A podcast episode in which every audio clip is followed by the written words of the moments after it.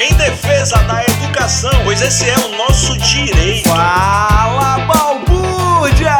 O que nós fazemos aqui é ciência e temos que dar voz. Fala galera, que alegria estar com vocês aqui trazendo novidade. Hoje tem edição especial quentíssima do Fala Balbúrdia, o podcast da Assessoria de Comunicação da Universidade do Estado da Bahia. Aqui quem vos fala é Vânia Dias e vou apresentar o episódio de hoje com meu parceiro Danilo Cordeiro. É isso aí, Van. Estamos por aqui novamente, dessa vez com uma edição especial top. Aperta a campainha, Léo, que a balbúrdia vai começar. No último dia 15 de agosto, o Talibã retomou a capital do Afeganistão, Cabul, quase duas décadas após serem expulsos por uma coalizão liderada pelos Estados Unidos da América.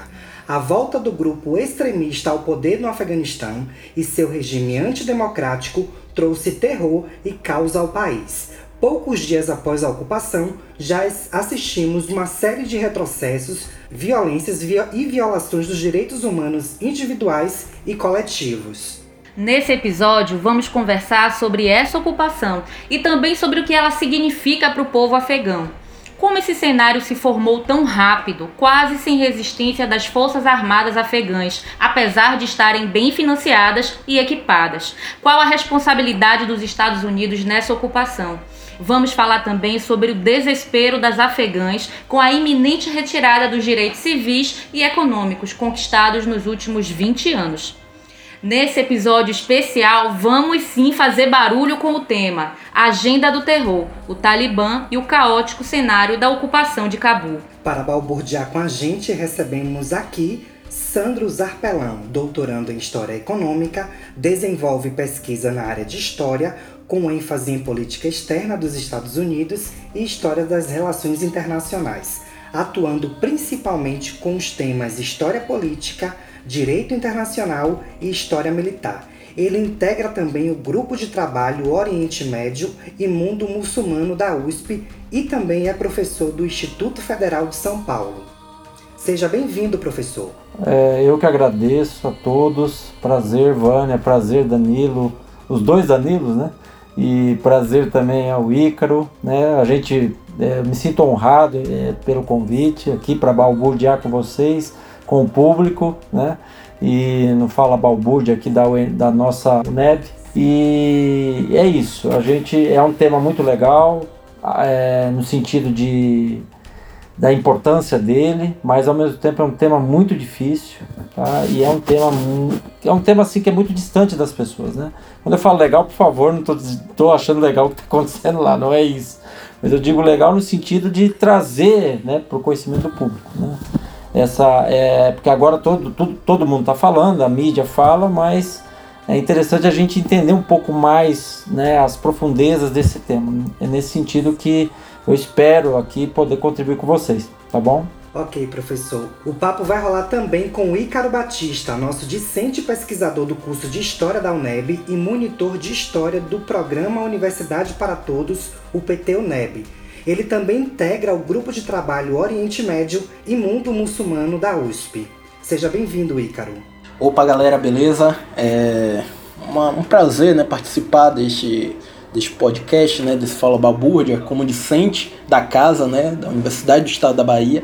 Além disso, está acompanhado né, da presença do, do ilustre Sandro, né, colega e, e amigo do, do, grupo, e de Vânia e dos Danilos também aqui na podcast. Né? Nós aqui agradecemos muito a presença de vocês e vamos começar esclarecendo quem são os talibãs, como surgiu esse grupo fundamentalista islâmico e como em pouco tempo ganhou poder bélico suficiente para ocupar Cabul lá atrás em 1996. O, o Afeganistão ele surge como um estado tampão. Isso a gente tem que ficar muito claro, tá? Estado tampão nas relações internacionais, na história das relações internacionais é o seguinte: é um estado que fica entre, como se fosse uma, uma um estado é, menor entre dois grandes estados. Então nós estamos falando o quê? O Afeganistão, o Afeganistão surge para é, que ele vai, ele vai na verdade ficar entre o império o antigo império russo czarista, isso no século XIX, tá? Eu estou falando do século XIX aqui, e o Império Britânico que no caso ali é, dominava a Índia, né? Quando a gente fala Índia não é a Índia atual. A gente está falando da Índia no sentido muito amplo, que, iria, que ia desde o Paquistão até Bangladesh, pegava também o Sri Lanka e a atual Índia. Falando uma, de, vamos chamar de um mundo indiano, que era uma colônia britânica. Então nós temos aí um império onde o sol nunca se punha, que era o Império Britânico da Rainha Vitória, né, e o Império dos Czares, dos Romanov na Rússia. Então o Afeganistão ficava espremido entre esses dois impérios, né, um tentando ir para o sul, que era o Império Russo, e um tentando ir para o norte, que era o Império é, Britânico. Né? E o Afeganistão foi criado exatamente para o quê? Como tampão, por isso chama tampão, é uma tampa, né? como se fosse uma tampa entre os dois. Então, na verdade, é um estado artificial. Ele não é um estado. É, é, é, no, porque o estado. A gente hoje, é, desde o século XIX, a gente usa o conceito de estado-nação, né, que é a ideia de nação, que é uma ideia construída historicamente, socialmente, em termos. Né, histórica e socialmente. Mas o, o, o, o Afeganistão não é um Estado nacional, nem no sentido clássico do termo, nem perto disso. Ele é um Estado multiétnico. Ele é um de etnias, desde dos Pashtus de, até é, o, os Beques, Tadjiks, certo? Entre outros, né, nós temos um emaranhado de etnias, só que é um, é um país que tem como majoritariamente, em termos religiosos, o Islã né, principalmente de, da corrente sunita e em menor grau xiita. Tá? Então dá uns 20% de xiitas e aí uns 70%, 80% de sunitas. Tá? Estou falando aqui dados que não são muito confiáveis. Tudo que é do Afeganistão em termos de dados não são nada confiáveis, porque a gente tem dados, muito, muito poucos dados oficiais do Afeganistão, né? por, por motivos que a gente vai discutir aqui. Então, para a gente não se perder aqui, para quem está nos escutando, é o seguinte: esse estado tampão ele vai ser, apesar de ele existir, na prática ele era dominado na política externa pelo Império Britânico, até 1919. Em 1919 ele se torna independente, após os tratados de Versalhes da Primeira Guerra Mundial. Em 26, ele passa a ser governado por uma monarquia. Essa monarquia vai durar até 73, então para a gente não se perder, 1926, 1973. Então, nesse período de, de 26 73, que é uma monarquia, o, o Afeganistão, principalmente após a Segunda Guerra, quando o Império Britânico está em queda e no processo de descolonização provocado pelo fim da Guerra Fria, tá? Pelo fim da Guerra Fria, não, pelo fim da Segunda Guerra e início da Guerra Fria, perdão. Então nós temos o que? Nós temos, principalmente nas décadas de 60 e 70, um período de uma certa modernização no sentido ocidental, tá? Então nós temos um período de modernização nas décadas de 60 e 70, em que o Afeganistão vai ter né, um, um esboço de uma democracia, bem questionável o que eu estou falando aqui, muito questionável, mas assim, em que as mulheres vão ter uma série de direitos, tá? É, estudar, trabalhar, sair de casa sem a, a presença de, de uma figura masculina, né? um pai, um irmão ou um, um, um marido, um namorado, seja como for. Né? Então tem tudo isso. Além do que, a gente tem que lembrar o seguinte, tá? ainda fazendo uma observação. O Afeganistão é um país que fica entre três, na verdade, em quatro mundos dentro da Ásia, tá? Então, vocês me perdoem, eu sei que a gente está aqui, eu tô, isso que eu estou fazendo uma revisão histórica, tá? Mas são quatro mundos. A gente está falando da China, tá? A leste, ao norte, né?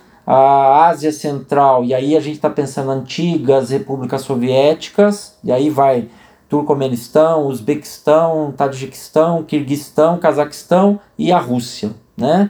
Ao sul a Índia e o Paquistão, vamos colocar assim, tá? Mesmo não fazendo fronteira, tá? E é, principalmente ali a oeste o Irã e o Oriente Médio, tá? Então é uma região tradicionalmente de passagem, historicamente, desde a antiguidade. Vários impérios passaram por lá, vários povos passaram, uma região que a, rota, a antiga Rota da Seda tinha um papel importante, hoje a nova Rota da Seda, depois a gente pode comentar sobre isso, enfim. Né? Há um projeto que vai envolver o Afeganistão, então a região de passagem. Então, voltando, então até 73 o Afeganistão era uma monarquia. Tá? É, e o que acontece? Você tem um golpe de Estado em 73, e nesse golpe de Estado, o que, que acontece? O Afeganistão ele, ele entra num período de convulsão que vai levar em 78 ao que é uma revolução socialista no Afeganistão. Isso é importante, tá? Eu gostaria que para que todo mundo aqui está ouvindo, né, e aí o Ícaro também, enfim, é, para quem está nos assisti ouvindo, assistindo não, né, ouvindo e aqui balbuciando com a gente, é, é, importante a gente lembrar o seguinte: 78, Partido do Povo, é o PDPA, Partido Democrático do Povo do Afeganistão, tá? que é fundado em 65. É um partido socialista, marxista, só que tem duas correntes internas, tá? É, você me corta, Vânia, se você tiver alguma questão, tá bom? E, mas assim, eu estou sendo aqui o máximo didático porque é bem complexo, tá? Então, esse o PDPA, ele tinha duas correntes internas. Ele quando ele é fundado em 65, uma corrente dos Parchans, chamava Parchans, tá? E dos Kalk, tá? Os Parchans são na verdade leninistas e tem uma é, tem um foco urbano. Eles defendem greve, manifestação, certo?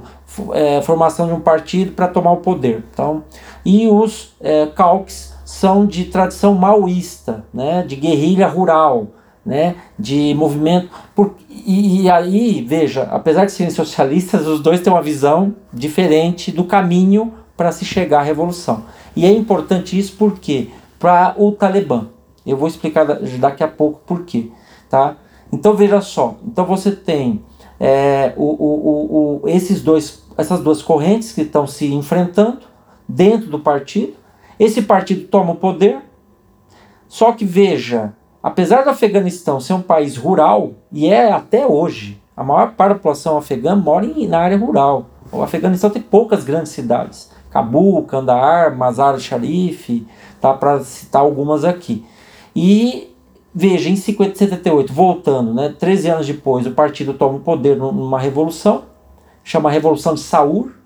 Essa revolução ela, ela vai implementar uma série de medidas como desapropriação, né, estatização, coletivização das terras, enfim, um conceito mais clássico, inspirado na União Soviética, que era o modelo, tá? apesar dos conflitos internos dentro do partido entre maoístas e leninistas, imagina a situação, e aí você tem o quê? Você tem é, a, a, uma, como o país é multiétnico, certo? É multiétnico, então você tem uma série de grupos étnicos que não aceitam isso. O maior grupo étnico do, do Afeganistão são os pastures, tá? Só que veja, é... mas não é único, tá? E não é a maioria esmagadora da população. Então você tem um conflito, uma resistência e começa a se formar um grupo é, guerrilheiros sagrados, que é assim que se chama, que em árabe chama-se mujahidins, tá? Os mujahidins são o quê? Guerrilheiros são, que vão o quê? Que vão começar a resistir a essa revolução. Aí em 79 a União Soviética decide invadir o Afeganistão.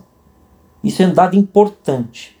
Veja, a União Soviética tem vários motivos para invadir. Além da questão da Guerra Fria, de apoiar o PDPA e apoiar e manter ali né, o governo, é, o governo é, afegão que é socialista, e aí no jogo de xadrez ali da, do, da região do Oriente Médio, que o Afeganistão oficialmente pertence ao Oriente Médio, né, mas está na confluência dessas quatro regiões da Ásia, sub-regiões da Ásia, o, o, o, o que, que acontece? Você tem uma situação muito particular, porque a União Soviética tem uma ideia de tentar sair para o Oceano Índico, então o Afeganistão aproximaria a União Soviética do Oceano Índico, e também, é claro, é uma região tradicionalmente considerada pelos soviéticos e antes pelos russos, né, que existiam, como seu quintal, né?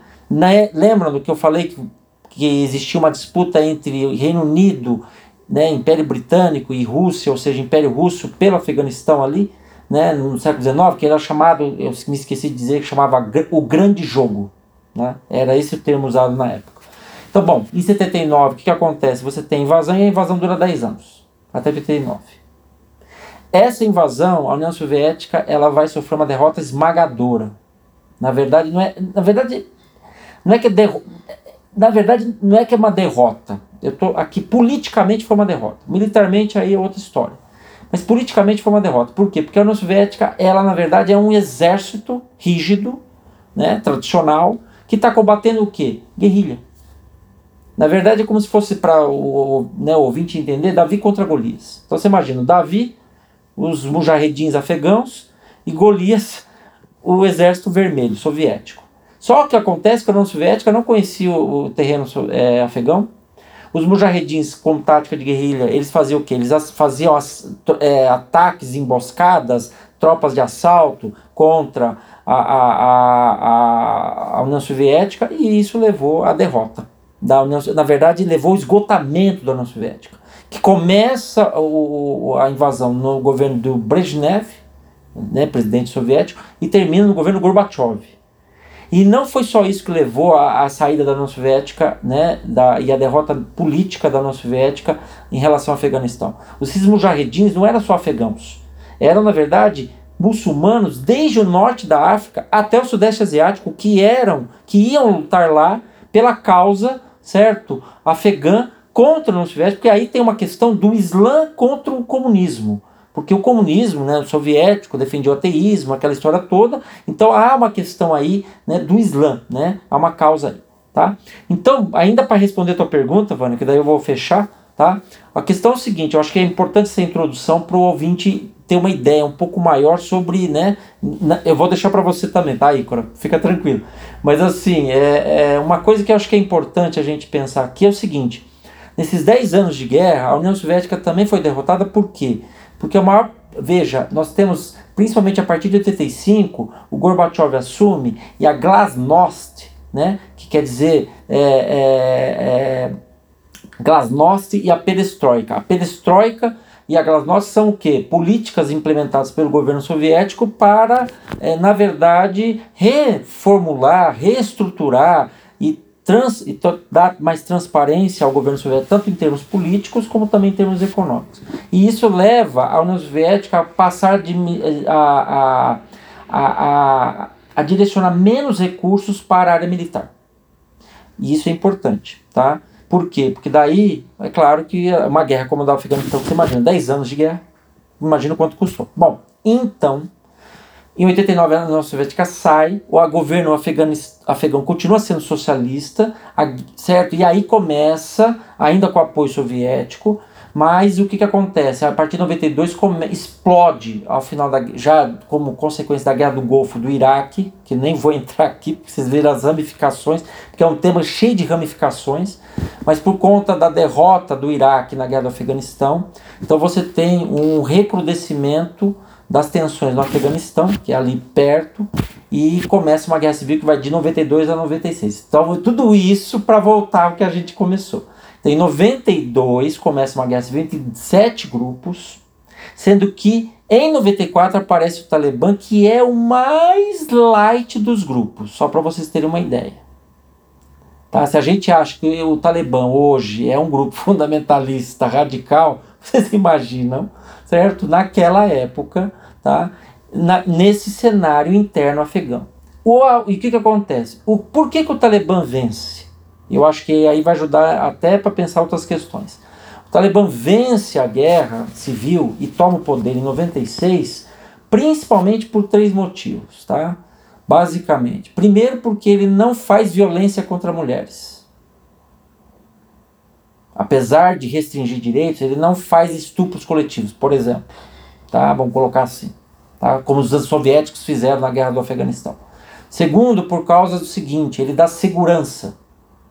Tá? Que é uma coisa que, na verdade, continua sendo problemática até hoje no Afeganistão. Né? Principalmente se a gente pensar que a estrutura afegã, na época, era precária, principalmente por tantas guerras que travou.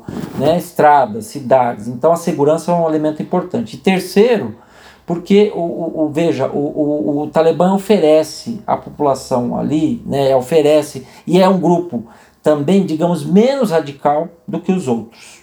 Então ele, digamos, ele é menos cruel do que os outros, vamos colocar assim. Esses três elementos aqui para pensar. Então ele vai ficar de 96 a 2001 e sai os atentados de 11 de setembro, logo depois começa a guerra que vai dar ocupação. Então, respondendo a tua pergunta, Vânia, eu fiz isso, é o seguinte, tá? para passar a bola para o Igor. O Talibã é um grupo fundamentalista que se formou nas madraças do Paquistão, que são escolas religiosas, tá? lá dentro do Paquistão, que tem uma origem wahhabista, que é uma visão fundamentalista, nascida na Arábia Saudita, que nem existia a Arábia Saudita, na verdade nascida na Península Arábica no século XIX, certo? Por Mohammed al-Wahhab. Tá? que tem uma visão do quê? De voltar às raízes do Islã lá do século 5, 6, certo? E 7. Olha só para vocês verem quando surgiu o profeta Muhammad, ou conhecido no ocidente como Maomé. Por quê? Porque veja, naquele momento que o, o Arabi está né, pensando e está teorizando, é, o Islã estaria impuro. Então, estou sendo aqui bem superficial, me perdoe, mas assim, é só para a gente ter uma ideia, né? Porque o tema é bem complexo. E aí, o Talibã segue esses princípios. Então, ele adota no seu governo de 96 a 2001 a Sharia, que é a lei islâmica, que é uma interpretação radical, literal do Alcorão. Tá? É uma interpretação à sua maneira. Porque cada país faz isso, cada povo faz isso. Né? Achar que o Islã é uma coisa só é um grande erro. Pronto. Perfeito, né? A pergunta, o Sandro colocou de maneira magistral aí como é, o Talibã ele vai chegar ao poder, né? Toda aquela luta, né? Principalmente ali em 79 até 94, mais ou menos, né? O Talibã ele vai chegar ao, ao poder por conta de uma contra-revolução, de certa forma, a gente pode enxergar assim, né? E que vai gerar uma nova guerra no Afeganistão. E, enfim, essa guerra civil ela vai prolongar, né? E Cabu, ela vai continuar sendo ocupada, como o Sandro falou, por diferentes milícias, né? Só que tem uma coisa, né? Cabu até então ela estava intacta, né? Praticamente indestrutível e tal. Mas depois, quando começou a nova guerra do, do Afeganistão, 70% da sua população fugiu para o campo, né? Os remanescentes do regime, né? Vão se juntar a diferentes grupos, outras etnias, né? E enfim, essa, por sua vez, algumas etnias, sobretudo os pastos, né, como é, o Sandro terminou falando, vão receber, por exemplo, apoio externo de potências regionais. Né? E uma dessas potências regionais ali, né, entre Oriente Médio e Ásia Central, é o próprio Paquistão. Né? Só que tem uma coisa, né? É, Sandro falou isso e vale a pena reforçar porque este também é um cerne do problema. Né? Os, os países ali que foram formados na Ásia Central após a derrocada né, da União Soviética são países ricos em petróleos né, e que estão situados entre a Rússia e a China. Né? Ou seja, isso vai constituir uma nova realidade geopolítica né, e que vai ser cobiçada pelo Ocidente tanto quanto pela Rússia e pela China. Né? O Afeganistão né, está localizado ali entre o Irã, a China. Né? Ele vai ocupar essa posição é, chave, né? ele vai ser um, uma porta de entrada né, para os países rumo ao centro da Ásia Central, né? e sobretudo inúmeras companhias sauditas, americanas, né? como a Unocal, por exemplo, né? elas desejavam construir um oleoduto né? ligando o petróleo do Mar Cáspio, né? se vocês repararem no mapa, né? isso é importante, vocês vão ver onde o Mar Cáspio está localizado, né? ao Oceano Índico. Né? Então a ideia dessas companhias era evitar a Rússia e o Irã. Né? Por isso era necessário, de certa forma, né, um governo alinhado em Cabo. Né? E aí a gente vai ver que o Paquistão ele vai buscar é, então uma alternativa, né, com a ajuda da América, né, dos Estados Unidos e da Arábia Saudita. Né? Então, seus serviços de inteligência começam a recrutar né, é, entre os campos de refugiados, sobretudo estudantes da religião. Talibã significa isso, né? estudantes da religião. Ou seja, esses, esses essas pessoas que estavam refugiadas no campus, muitas delas, né, começam a, a, ingressar em madraças, né, que são escolas, né, escolas religiosas do Paquistão, né, sobretudo da etnia Pastos, né, e dentro dessas madraças eles começam a ganhar treinamento, né, enfim, tem toda a questão do desenvolvimento do dinheiro, da arma, é, e a gente repara a seguinte questão, né? Em um país economicamente devastado, né, que está socialmente fadigado e politicamente decepcionado, né, com tudo que vem acontecendo, né, e, e Sandro colocou isso bem colocado, né, sobretudo final daquela intervenção ali da, da União Soviética, a gente vai ver que eles não queriam mais nenhum tipo de guerra civil, né? Pelos partidos tradicionais e nada disso. Então o surgimento desses puros, né, como era conhecido o Talibã inicialmente, né, em 94, eles vão pregar a unidade, a ordem, né, o fim da guerra, né? E naquele momento, para grande parte da população, eles vão, vão ser uma válvula de esperança, né? Enfim, e aí eles vão conquistando, né? Kandahar, Herat, é, no oeste né, do, do, país e vão avançando gradativamente rumo à capital. Né? Lá em 96, eles conquistam Cabu, né? É, vão capturar o ex-presidente comunista, né? Naj Najbullah, Najbullah, né? Que vai ser deposto em 92.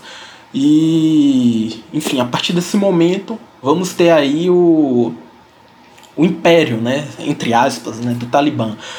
Só que, assim, é, a gente vai ver que logo em seguida, né? Quando o Talibã chega a esse poder, eles foram começaram a baixar as leis restritivas, né, sobretudo as mulheres, foi promovida uma destruição de bibliotecas, televisores, vídeo, né, além dos homens, obviamente, serem obrigados, né, a usar, por exemplo, barbas, né, se padronizarem o corte de cabelo, o vestuário masculino feminino, tanto é que estrangeiros, né, começam a sofrer um tipo de restrição, né, enquanto o governo ele vai fugir para o norte, né. Então repara, né, Desde então, os talibãs eles começam, né, é, assim, a partir desse momento, né, que eles chegam, né, e de certa forma não oferecem a paz, né, e o pão que as pessoas estavam querendo, né, eles não vão ter um apoio popular duradouro, né? Pelo contrário, a gente vai ver que rapidamente é, por essa tentativa de se impor sempre pela força, né, o Talibã ele vai perder qualquer tipo de apoio, né, e sobretudo por parte das mulheres, né, que se, se viam de certa forma subjugadas, né, em que pese existam resistência, né, que vamos falar isso mais adiante, né.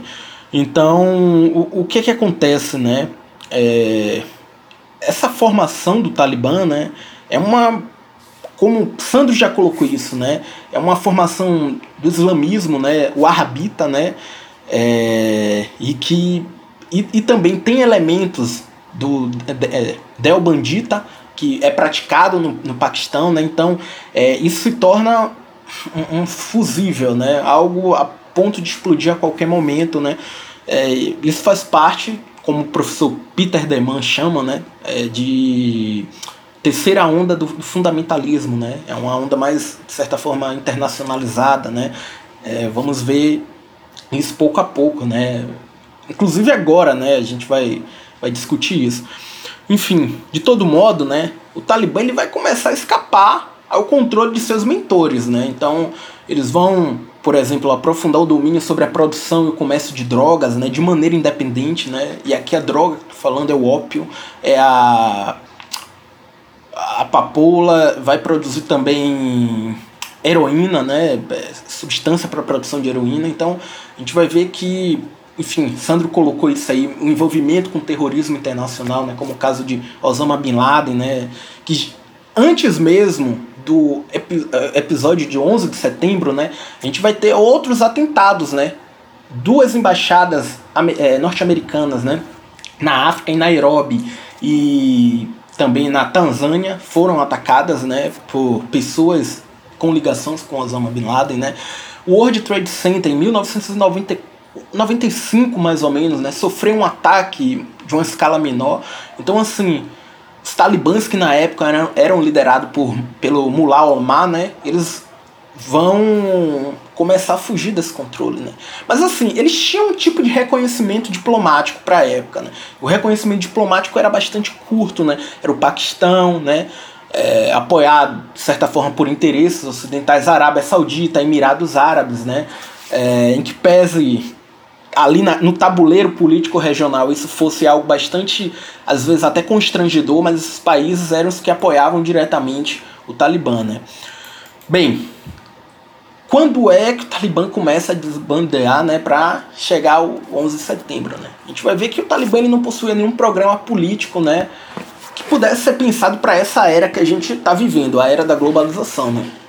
Mas ele tinha força suficiente ali para sobreviver, né, no tempo do, enfim, de, da tentativa de fazer uma reconstrução dessa sociedade afegã, né? Então a gente vai ver que tanto essas ingerências externas, né, já, começar, já comentada por Sandros, e pressões contrárias, né, essa ideia de modernização da sociedade, acaba produzindo esse verdadeiro monstro, né?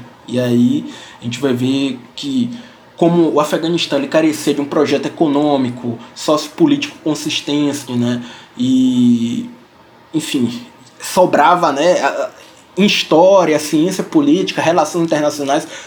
O Sandro comentou isso também, né? A gente sempre fala que não existe vácuo de poder, né? E o Talibã ele começa a exercer a sua violência ali, né, disfuncional, né? Ora vai proibir certos esportes, né, de alguns de algumas tribos, ora vai buscar novas cruzadas, por exemplo, né, como destruir estátuas de Budas e, e relíquias históricas pré-islâmicas, né?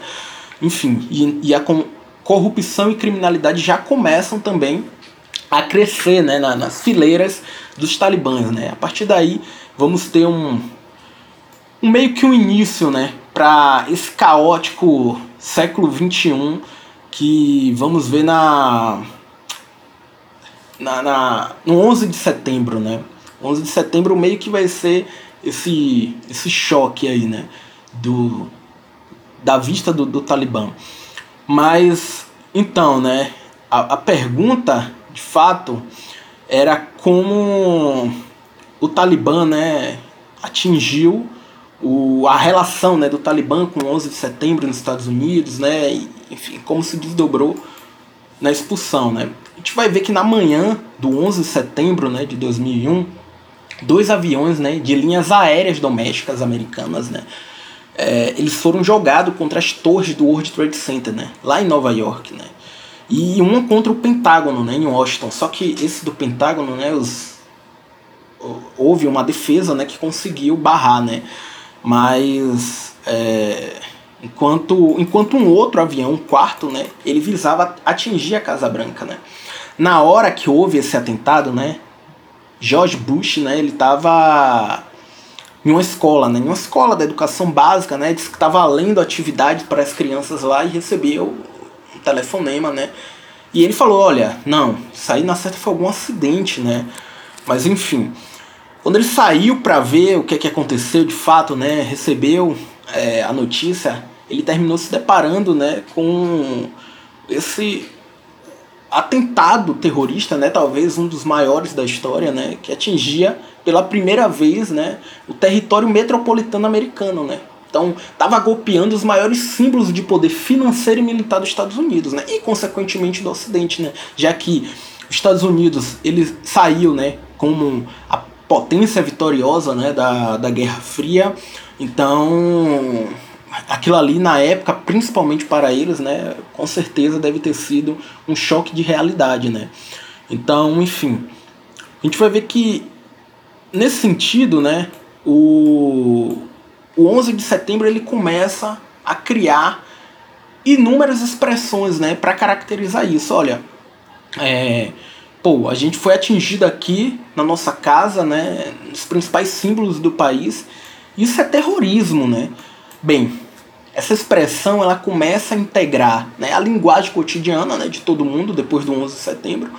E como trata-se né, de um termo empregado sempre de forma ampla e inadequada, né, sempre com fortes conotações políticas, cabe aqui a gente colocar, né, por exemplo, existem números, né, inúmeros conceitos, né, definições para o que é terrorismo. Né? Existe o terrorismo de Estado, né, ou o terrorismo desde cima, que é sempre praticado, né, na maioria das vezes, pelo Estado na, e, e pelos seus, vitimando os integrantes né, do seu, seu país, sobretudo alguma minoria. Né?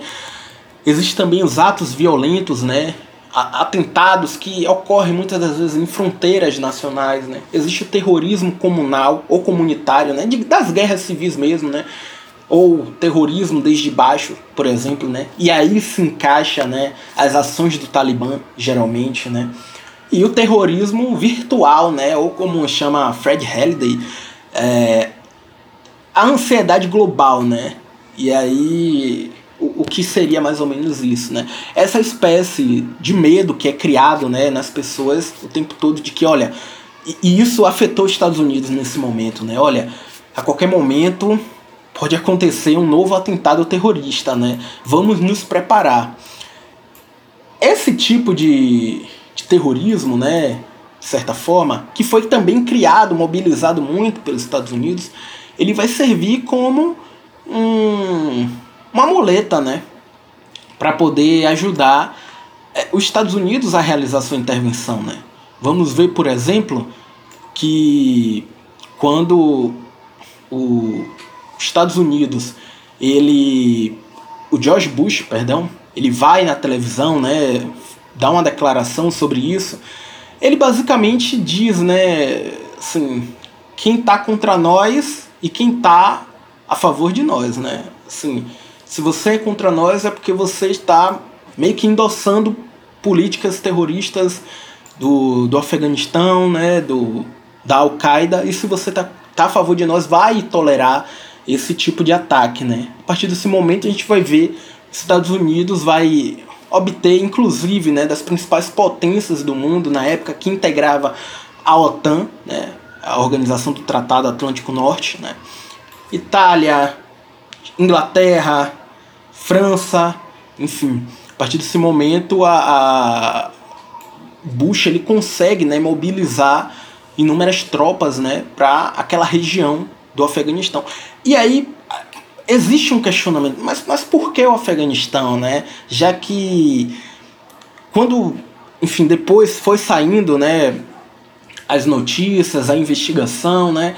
Foram 19 pessoas, né, envolvidas, sendo que dessas 19 nenhuma era afegão, né? Nenhuma tinha uma ligação direta com o Talibã, né? Mas sim com a Al-Qaeda, né? Eu tava aqui ouvindo vocês, né, contando essa história, e aí eu fiquei pensando, gente, é, existia um Afeganistão antes da invasão, invasão russa, existia um Afeganistão é, é, antes da, da, do Talibã assumir o poder, existia outro Afeganistão é, é, antes da ocupação americana. Então é uma população muito sofrida, né, que, fi, que fica à mercê desses joguetes políticos, né, desses interesses extremistas e que hoje estão aí desesperados, né, com essa, com, com essa retomada do poder pelo Talibã, né, que começa em julho, quando é, é Baden determina a retirada das tropas né, americanas após quase duas décadas de ocupação. E eu queria é, é, é reunir aqui duas perguntas né, para fazer para vocês dois aqui, que eu acho que elas conversam bastante. Né? A primeira coisa, o mundo inteiro ficou surpreso com essa retomada do poder tão rápida. Né? Eu ouvi aí, li muitas coisas sobre isso, né? Inclusive a própria inteligência americana dizem, né, que, que eles se surpreenderam também, acharam que isso demoraria aí algumas semanas até meses e isso aconteceu em poucos dias, né, de modo muito sumário, foi tudo muito rápido. Mesmo as tropas tendo sido treinadas, mesmo tendo apoio americano ainda, né, com, com armamento, enfim. A gente queria entender mais ou menos por que, que isso aconteceu, né? Por que, que foi tão rápido? Por que, que foi tão fácil assumir? Né? E a segunda pergunta é. A gente sabe, inclusive vocês reforçaram agora, que os conflitos naquela região, mesmo com a ocupação americana, eles nunca cessaram. Né? É, é, o Talibã ele vem travando uma insurreição contra as forças aliadas, contra o governo afegão, apoiado pelos Estados Unidos, já há muito tempo, mesmo ali, né, no momento ali de ocupação.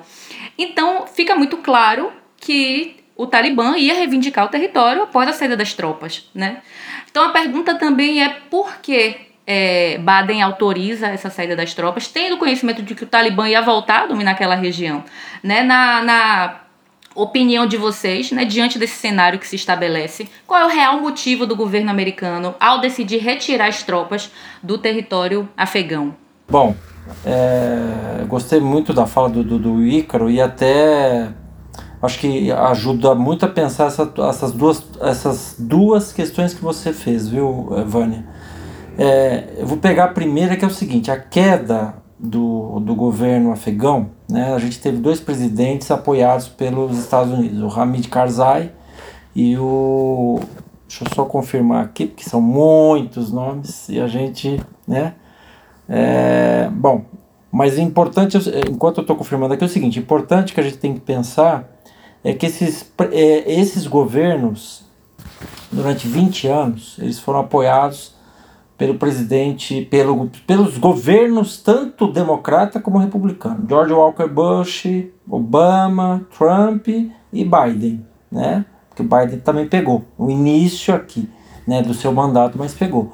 E é interessante porque porque é, esses governos receberam dinheiro, financiamento, tá? receberam é, é, armas, receberam também uma série de informações, é, treinamento e formaram um exército que as fontes né, de, é, são bastante divergentes, mas se fala em 300 mil né, das forças armadas afegãs, né, principalmente o exército. Bom, na verdade é o exército, porque não dá, não dá nem para falar de força aérea afegã, só para vocês terem uma ideia, tá? Só que tem um detalhe. Eu acho que tem alguns aspectos que a gente precisa pensar. Primeiro que é o seguinte, é, como eu falei, eu acho que uma coisa tem que ficar muito clara, que o Afeganistão não tem uma identidade nacional. Né? A própria formação. O Afeganistão é um estado fanto, é um, fantoche, não digo, mas é um estado artificial. Ou seja, as fronteiras são artificiais. Nós temos vários e várias etnias, várias etnias, né? Eu falei algumas aqui, né?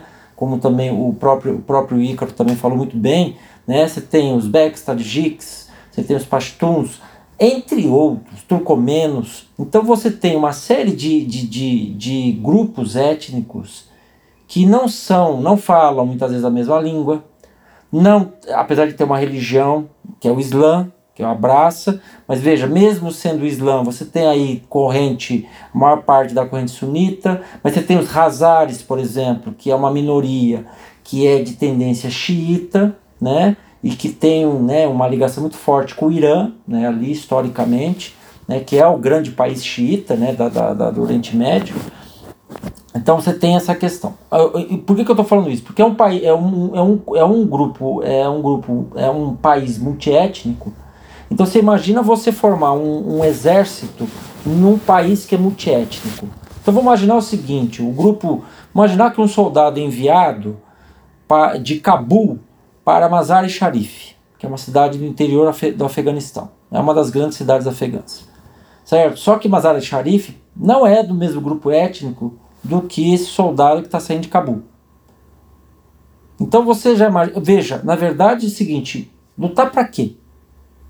Né? Essa é uma questão, porque você não tem identidade nacional. Esse é, um, esse é o primeiro ponto que a gente precisa ter muito claro. Isso vai levar. Não é porque os afegãos, como Biden disse, que assim não quiseram lutar. Eles lutaram sim. Eles lutaram, inclusive, só para vocês terem uma ideia, tem dados que mostram de é, é, esse ano, em média, por mês, morreram 5 mil soldados afegãos. Por mês. Por mês. Isso é um dado importante. Este ano, na luta contra o Talibã. Tá? E isso é pouco falado no Ocidente. É muito fácil o Biden chegar e falar. Eu, eu entendo o Biden está tá defendendo o país dele, o seu próprio mandato, que vai ser impactado, não tenho dúvidas. Mas o fato é que os afegãos lutaram sim. Então isso é um ponto, quer dizer, dizer que os afegãos não lutaram, que seria uma das causas, né? Não é verdade. Outra coisa é o seguinte, o problema é a maneira como os Estados Unidos, veja, não estou, não estou aqui demonizando os Estados Unidos. Os Estados Unidos ia sair. Ninguém, é, veja, os Estados Unidos ganhou, gastou mais de um trilhão de dólares nessa brincadeira, entre aspas, tá? Brincadeira entre aspas, tá? É, na verdade, nessa aventura, nesse atoleiro que foi o Afeganistão, né? Se é comparado, apesar das diferenças, comparado ao Vietnã, né? Inclusive tem tido muitas comparações entre o Afeganistão e o Vietnã para os Estados Unidos. Mas veja, a saída dos Estados Unidos, ela foi feita por meio de um acordo. Um acordo assinado em fevereiro do ano passado, no governo Trump. Uma das promessas do Trump era retirar os Estados Unidos da guerra do Afeganistão. E ele, ele faz essa, esse acordo. E esse acordo político não influ, inclui, certo? Não inclui o governo afegão. Não inclui, interessante, não inclui o governo afegão, inclui o Talibã. É o Talibã junto com os Estados Unidos. Por que o Talibã? Peraí, o, os Estados... o, o Talibã fez um acordo com Trump? Com Trump, exatamente. Porque, veja, a gente tem que lidar com a realidade. Né? A gente tem que sair do idealismo, né, das, né, da diplomacia. Não sou contra, imagina. Mas a realidade é essa, é assim que funciona o jogo. Então, essa tua, essa tua, essa tua estranheza, ela é com certeza de muitas pessoas que vão ouvir isso. Porque o Talibã, ele, Professor, ele faz o. Só uma pergunta, uma Claro, curiosidade. claro. Isso o governo americano já previa que o Talibã poderia retomar é, com rapidez o Afeganistão? Eles fazendo esse acordo com o Talibã ou não? Então, a questão é o seguinte, e eu acho que é isso que a gente. Porque eu, eu lembrei agora o nome do presidente, é o Ashraf Ghani. que está agora inclusive exilado. Então Ashraf Ghani não é, não é chamado, tá? E aí eu vou te responder, Danilo, que a tua questão é muito boa, mas para complementar, tá? Mas é, o Ashraf Ghani não é, é, é levado para a mesa porque o Talibã. Porque veja só, os Estados Unidos sabe que o Talibã vai ocupar. Isso é fato. Então ele está lidando com o que? Realpolitik. Ou seja, o jogo da política internacional, da geopolítica. Tá? Então, nesse sentido, o que, que os Estados Unidos faz? Ele faz um acordo para tentar fazer uma retirada organizada do Afeganistão, confiando no governo afegão e no exército que ele montou. Por isso que ele chama o Talibã, permitindo essa retirada, que daí ele confia no governo afegão de que vai ter luta e provavelmente vai ter uma resistência. Só que a coisa acontece que precisava combinar com os russos porque brincadeiras à parte, porque é, é muito fácil fazer isso, né? Só que acontece que a retirada não foi organizada. Eu vou dar um exemplo para vocês, tá? Para vocês entenderem que a coisa é bem mais complexa. Por exemplo, uma das coisas que mantinha o Talibã é, é, recuado, ou melhor dizendo, acuado, era a Força Aérea, os bombardeios que a Força Aérea estadunidense fazia contra é, o Talibã. O que, que aconteceu? A partir de abril, já não tinha mais força aérea apoiando as tropas afegãs em terra.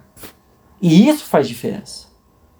Outra coisa importante, tá, que levou também a derrocada da, do governo afegão como se fosse um, uma fruta madura, né? Só soprou e caiu. Por quê?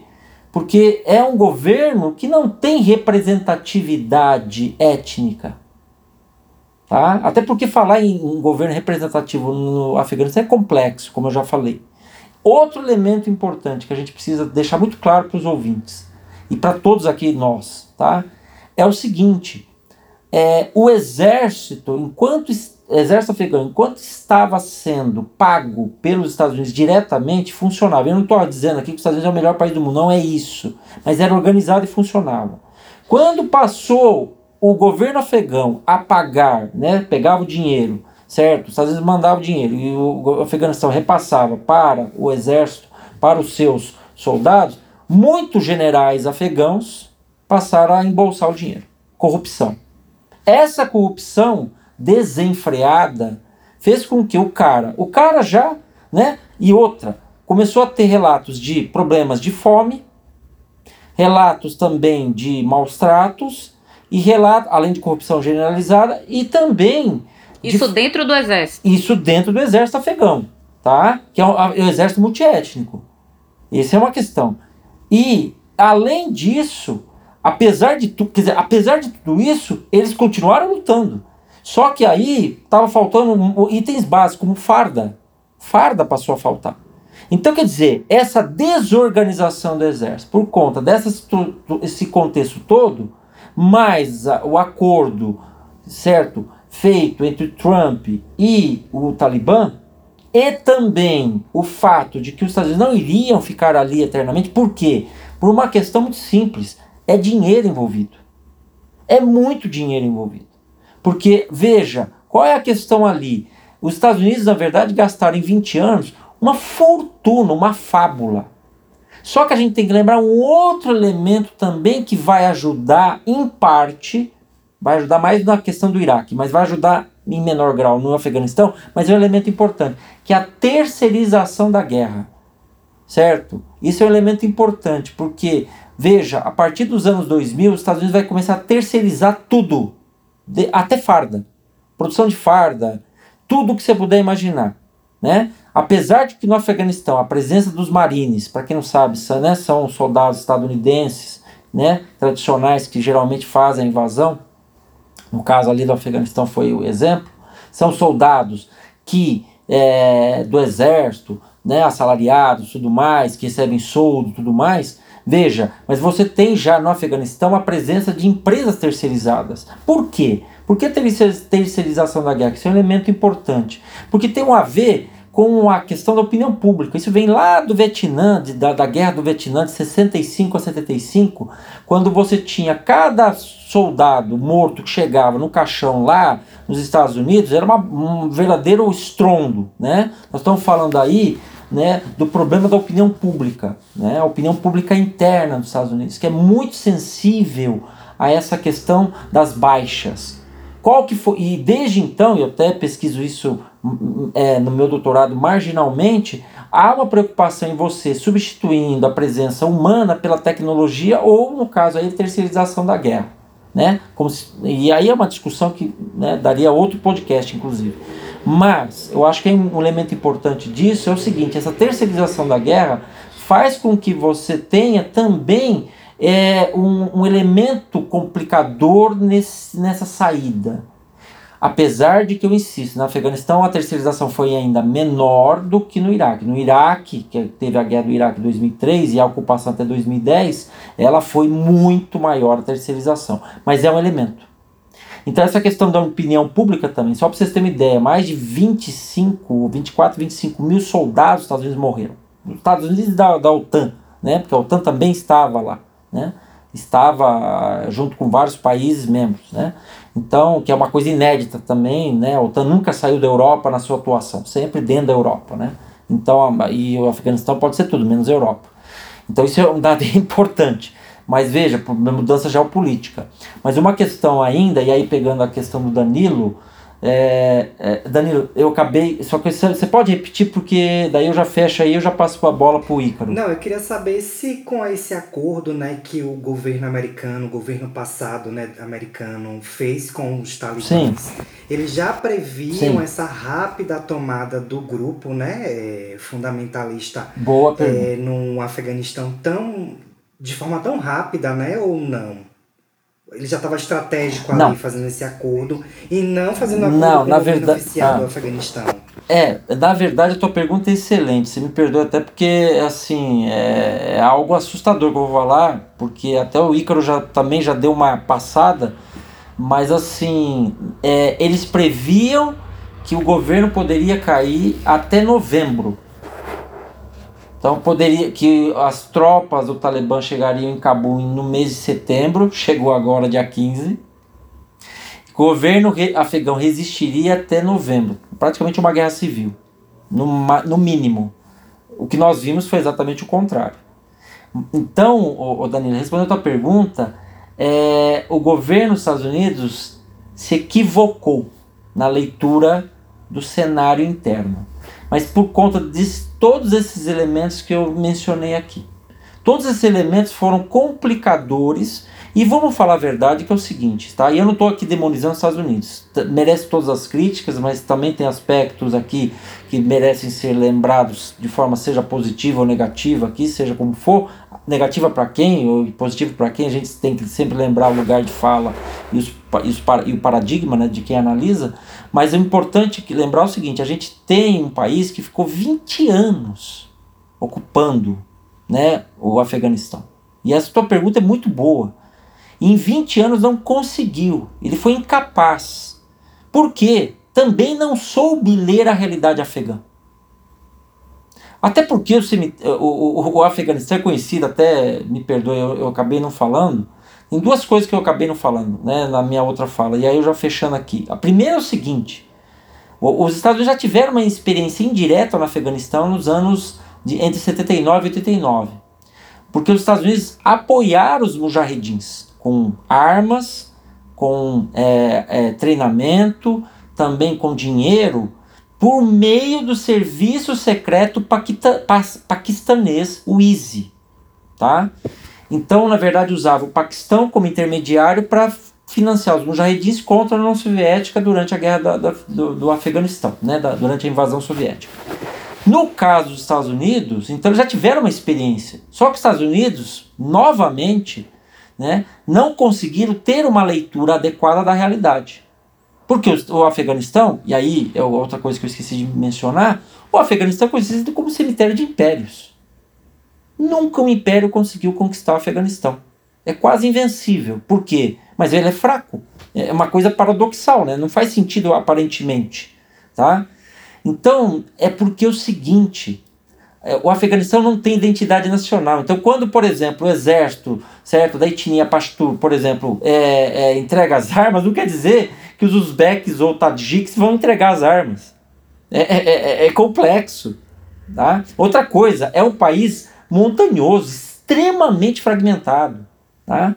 Então, por isso que é o atoleiro de impérios: Império Soviético, Império Russo, Império Britânico, Império Mongol, certo? E agora, mais recentemente, o Império é, dos Estados Unidos. Ou, né? Então, na verdade, eh, Danilo, respondendo aí, fechando a minha, a minha fala, é o seguinte: é, é, eles sabiam que poderia acontecer a queda, mas não dessa forma. Subestimaram, fizeram uma leitura errada e a, e a saída foi atabalhoada. Mas tem uma cena que é emblemática que mostra como que foi. É, veja, eu insisto, ela iria acontecer a saída. É justificável do ponto de vista dos Estados Unidos, mas não da forma como foi feita. A crítica que eu faço não é a saída em si, é a maneira. Tá? A maneira como está sendo feita.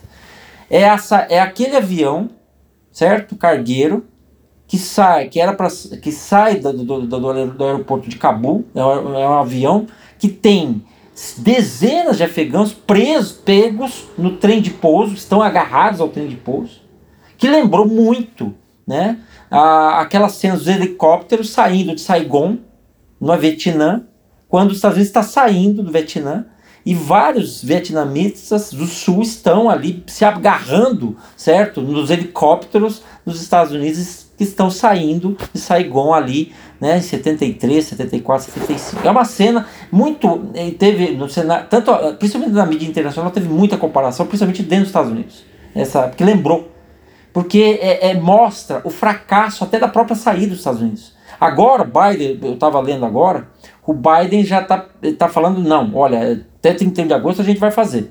Só que eu tenho minhas dúvidas. Porque, veja, é, o, aeroporto de Cabu ainda está sob controle das tropas internacionais. Mas veja, isso não quer dizer né, que é, é, garantia de que a gente vai ter né, a saída de todas as tropas com tranquilidade, porque o caos está generalizado. Você fala em 10 mil afegãos dentro do aeroporto de Cabu. Então acho que com isso eu respondo um pouco né, o que a Vânia perguntou e também um pouco o que você perguntou, Danilo, mas aí eu passo a bola para o. Sandro colocou né, vários pontos aí extremamente importantes para compreender todo o processo né, do que foi a ocupação dos Estados Unidos ao longo desses 20 anos e também a sua saída. Né? A gente tem que lembrar que assim, o Afeganistão ali pós-guerra né, é um país extremamente arrasado, né? sem uma força, Sandro já pontuou isso várias vezes, isso é importante sempre estar tá pontuando, né? sem uma força que exerce um real controle sobre o país e sendo que é, existia um caos interno, né, antes do regime talibã e que continuou com o regime talibã e que voltou a se instaurar também com a própria ocupação dos Estados Unidos, né? Tanto é que Karzai, né, que foi um espécie de presidente do país ali de 2004, mais ou menos, né, até 2010, se eu não me engano, 2010 por aí. Ele era ironizado dentro do Afeganistão, né, como o prefeito de Cabul. Porque ele só tinha autoridade ali na capital, né? Onde ele estava instalado, onde tinha forças estrangeiras, né? Fora isso, ele não era conhecido como autoridade né, no país. Então a gente está vendo que essa falta de infraestrutura no transporte, no armazenamento, na irrigação. Afeganistão é um país, é, se a gente pode colocar assim, se não o país mais é, camponês do mundo, né? É um dos países mais rural, né, do mundo. Então assim, 75% do Afeganistão é rural, né? E então grande parte da população é, é ruralista, né? Uma coisa que o Sandro colocou que eu achei extremamente importante que casa com essa informação foi sobre a questão do dos dados, né? O Biden, quando ele vai dar o seu pronunciamento, né, após tudo que acontece, o Biden ele vai dizer ah, que os Estados Unidos nunca teve a intenção de reconstruir o país, né? Pô, então qual era o objetivo, né, da intervenção ali? O que, que representava, né? Qual é a dimensão do Afeganistão na agenda dos Estados Unidos nesse sentido, né? Pô, a gente pega os dados ali mais ou menos da, da ONU, né? E aí o Jamil Shade, ele apresentou esses dados muito bem, né? Então a, a minha interlocução aí com esses dados é, é com o Jamil Shade, que ele diz assim, olha, no Afeganistão, 18 milhões de pessoas vivem em uma crise humanitária. Né? Nos últimos cinco anos, o número de pessoas vivendo em extrema pobreza quadruplicou. Né? Este número é maior, é o maior desde 2001, por exemplo. Né? E aí os dados que ele vai coletando na ONU, ele vai mostrando, ó, 42% da população afegã vive uma situação de escassez, né, de alimento, de remédio, né? 10 milhões de crianças, né, estão fora das escolas, né? Em partes por conta da pandemia agora, né? Mas em parte é por conta da inexistência de escolas, né? Ou seja, não houve uma reconstrução de escolas. Né?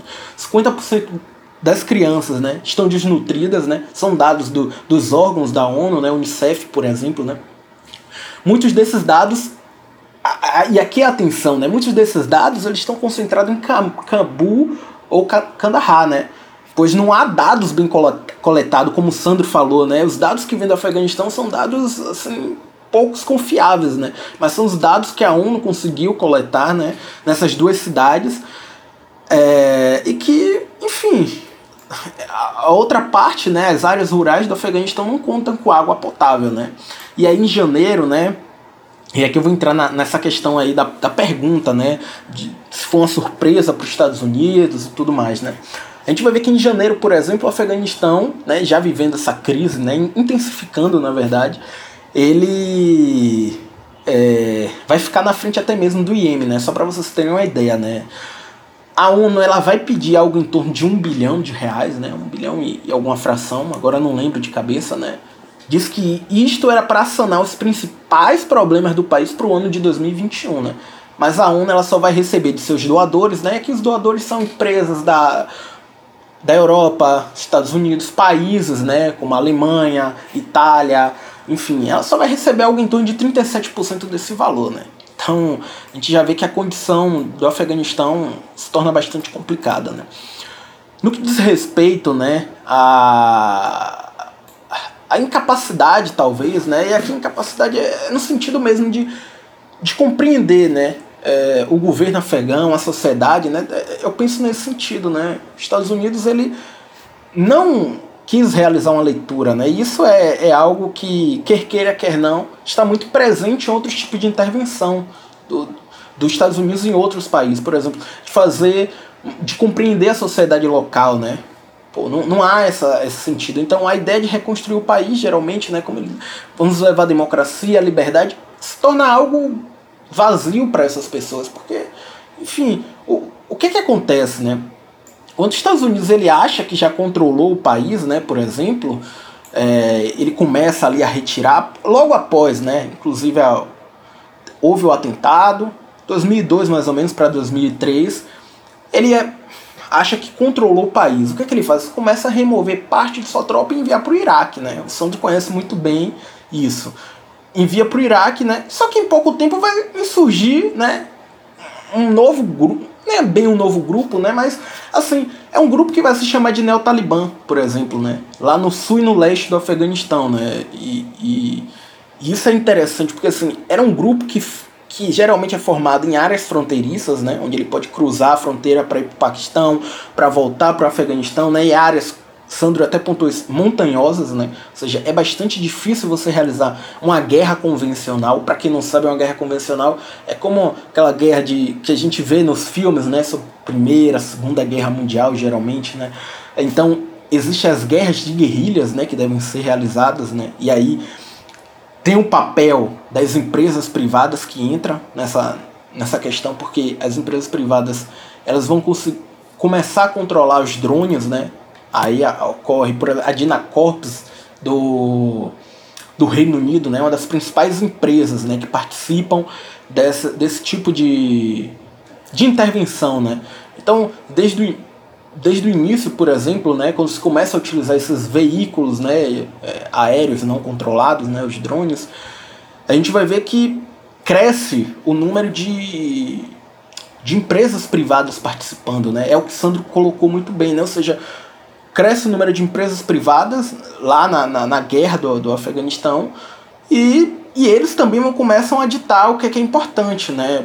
Por exemplo, eu li umas coisas sobre a Sadina Corps, né? Que ela escrevia sobre a conjuntura do Afeganistão e sempre dizia assim, olha, tem gente ali na região X, no noroeste, né, que era a região principal ali, sul, leste, noroeste, né, que são fronteiras com, com Paquistão, ele falou, ó, tem gente lá e a gente pode resolver esse problema, né? Só que a resolução desse problema, né, é a partir dos é, dos drones, né? E a partir dos drones vão fazer um estilo de guerra, bater e correr, né? Vai lá, ataca, corre para desmobilizar o Afeganistão. Ou seja, a gente começa a ver também que essas empresas começam a ditar lógica, né? Deve ser assim, deve ser assado. E se vocês não fizerem desse tipo, né, pode dar errado, enfim. Então, a gente começa a ver é, meio que uma terceirização dessa guerra. Por outro lado, né, os Estados Unidos ele vai começar a criar, né? Ele vê que também a intervenção puramente militar não vai atrair é, uma estabilidade social e política no país e nem também um convencimento, né? Eles começam a ter a criação né, de equipes provisórias de reconstrução a partir da OTAN, né? Participação das forças especiais, né? Só que é, a partir do momento que se cria essas equipes de reconstruções, reconstruções, desculpa, vamos ver também que é o momento que os Estados Unidos ele começa a se retirar, né? Então, é uma coisa importante pensar, né? É, os noticiários têm falado, ah, os Estados Unidos saiu do Afeganistão, como se essa saída fosse da noite para o dia, mas não, né? Essa saída não foi da noite para o dia, né? Vai ter em 2013, se eu não estiver enganado, né, uma uma uma bilateral entre os Estados Unidos e o Talibã, né, lá em Doha, na capital do, do Catar, né? E essa bilateral, o, o próprio Obama, né, ele disse que foi uma bilateral extremamente importante, né, porque colocou o Talibã em contato com chefes dos Estados Unidos, né? Enfim, lá em junho, né, nessa, nessa bilateral, a gente vai ver que a ideia era facilitar o encaminhamento das discussões com os Estados Unidos, né? Então, o representante lá, né, Mohammed Naim, que foi, né, representar o Talibã, ele diz que é, queria um governo que incluísse todos os afegãos, né? E que deve ser um governo em que todos os nossos povos, né? É, foi mais ou menos assim que ele falou. Deve ser um governo em que todos os nossos povos e seus representantes possam participar e ser parte dele, né? Então, a gente vai ver que o Obama ele vai saudar né, essa abertura né, dos postos políticos, né, vai defender os esforços né, dos Estados Unidos em negociar com o movimento, e aí entra uma coisa extremamente importante: o Talibã ganha uma dimensão de ator internacional né, no cenário tanto da Ásia Central, e isso vai influenciar a Rússia, a China, né, é, países ali como Uzbequistão, Tadiquistão, né, Cazaquistão, enfim. E, enfim, e aí começa esse processo de negociação diretamente né, com o Talibã. Né? E aí Obama vai afirmar que isso é necessário para a reconstrução política do país, ter essa via paralela de negociação e tal. Só que isso não pega bem para o governo. Né? Na época era Karzai, né? o, o presidente do país, né? ele vai dizer que é, isso é algo que não foi incluído o governo oficial do Talibã, né? E que não deveria existir essa, essa conversa paralela, nessa bilateral, né? Até porque o governo afegão, né, ele tenta negociar com os Estados Unidos desde 2012, né? A criação de um pacto de segurança bilateral e tudo. Então, é, é para ser mais sintético, né, a gente vê que, enfim, o Talibã ele vai se fortalecendo, né? Fora que professor Reginaldo Nasser, né? Ele ontem, em, um, em uma live, ele falou algo, algo extremamente importante, né? Ele disse assim, olha, em abril só existiam algo em torno de 2.500 a 3.000 soldados americanos, né, norte-americanos no país. Então, essa retirada ela já estava acontecendo, né? Sandro citou aí a própria bilateral, né, de Trump com o pessoal do Talibã. Enfim, a gente está vendo que essa retirada já estava acontecendo pouco a pouco, né? O que acontece é que quando Biden chega ao poder, ele definitivamente diz assim: vamos retirar todos, né? Vamos retirar todos e acabou, né? Nossa história até o momento ali no Afeganistão acabou, né? Rapaz, uh, eu, ia, eu ia só mencionar, gente, como é complexo de fato, né?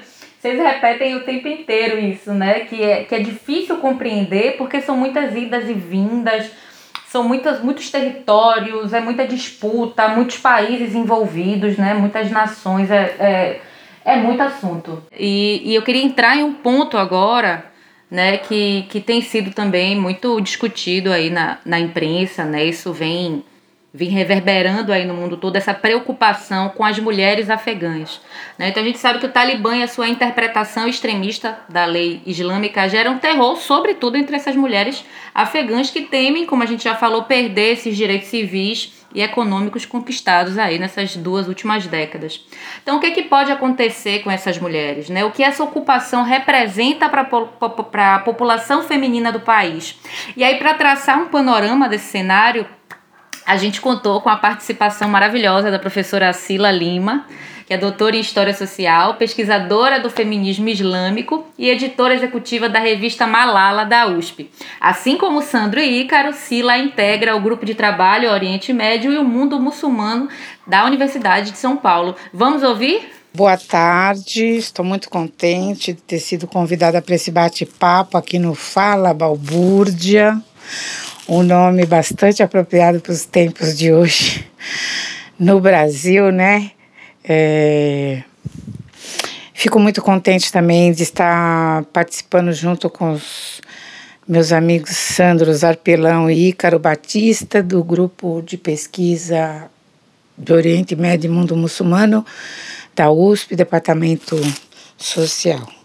A situação no Afeganistão não é uma situação simples, é bastante complexa com relação às mulheres é, de intensa violência. Não é, uma, não é uma violência atual só, é uma violência que vem desde o final dos anos 90, quando o Talibã ocupou toda essa região do Afeganistão e do Paquistão. A gente sabe, um exemplo no Paquistão, por exemplo, da Malala, né? Foi até atingida pelo Talibã. É...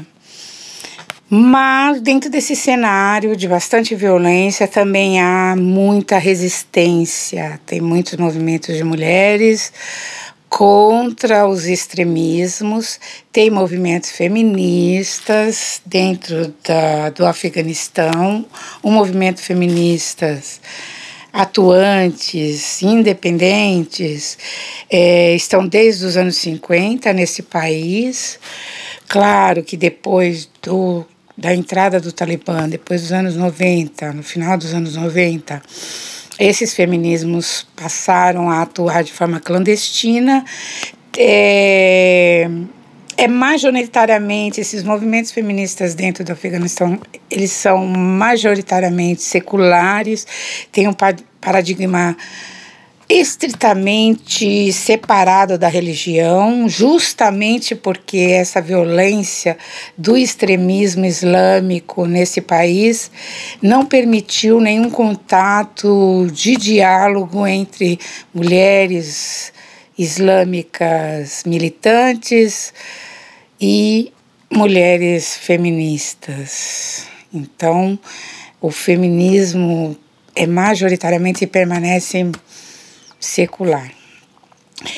É, um dos, dos grupos de uma, um, uma das ONGs, ONGs feministas bastante importante e atuante no Afeganistão é a Associação Revolucionária das Mulheres do Afeganistão, a RAWA, R-A-W-A, na sigla em inglês, que é estritamente contra o extremismo islâmico, atua contra e mas no entanto a sua atuação, embora seja radical, seja de forma bastante intensa, é clandestina, é feita em espaços de mulheres como salões de belezas, clínicas médicas, é, laboratórios, lugares onde as mulheres frequentam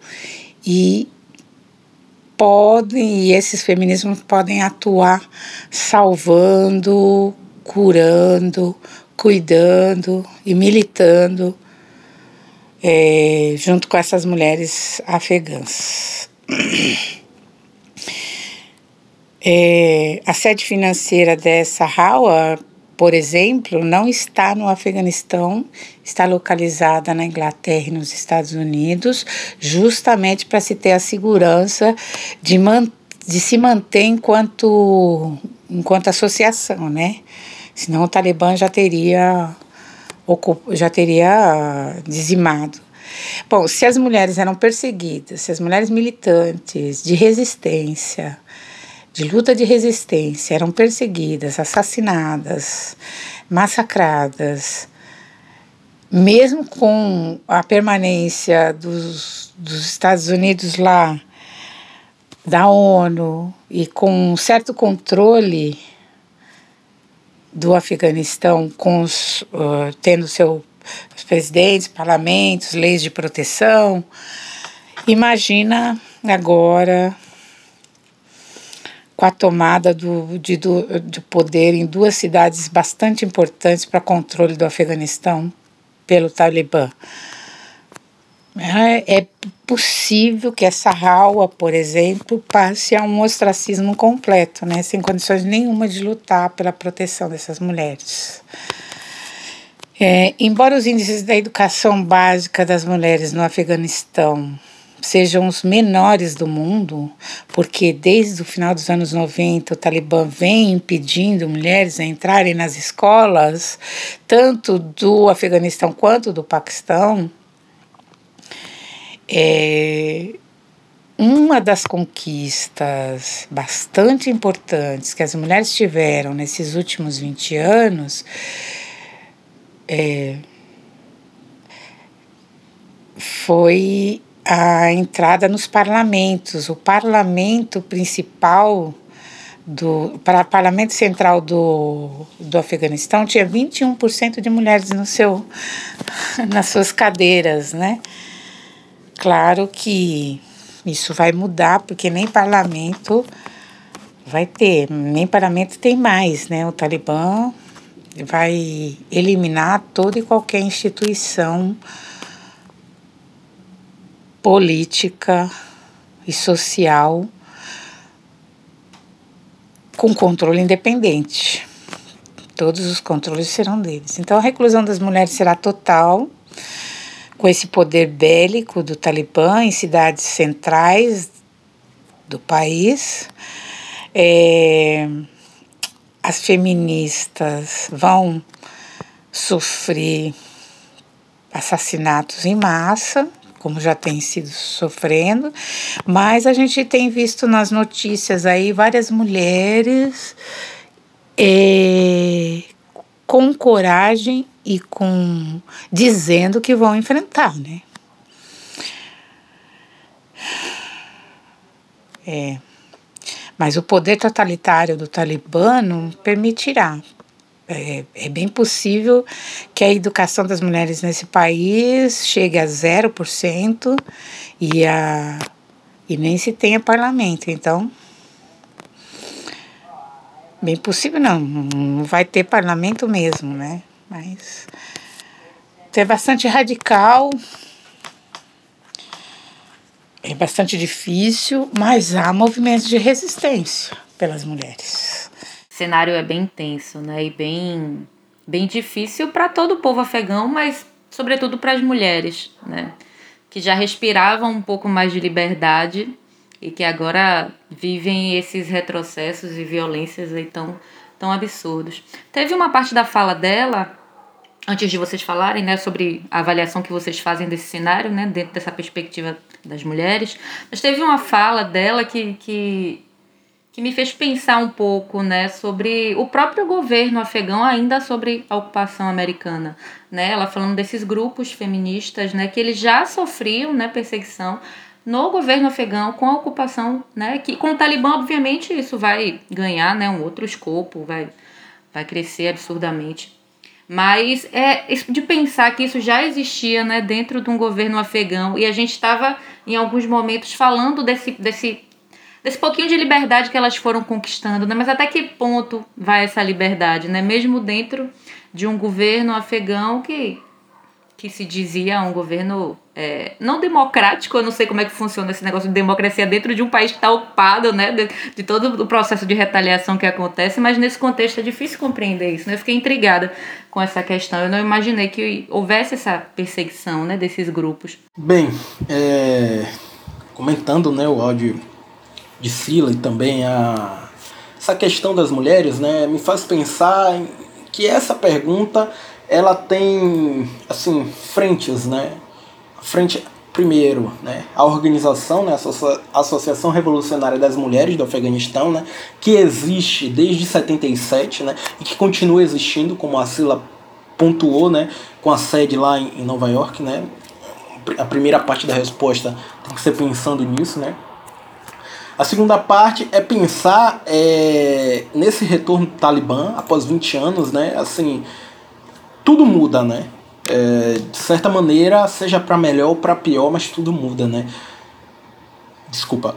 O que, que a gente pode pensar, né, com relação a isso? Será que o Talibã, né, ele vai repetir a sua fórmula de 20 anos atrás? Essa é uma outra face da resposta, né?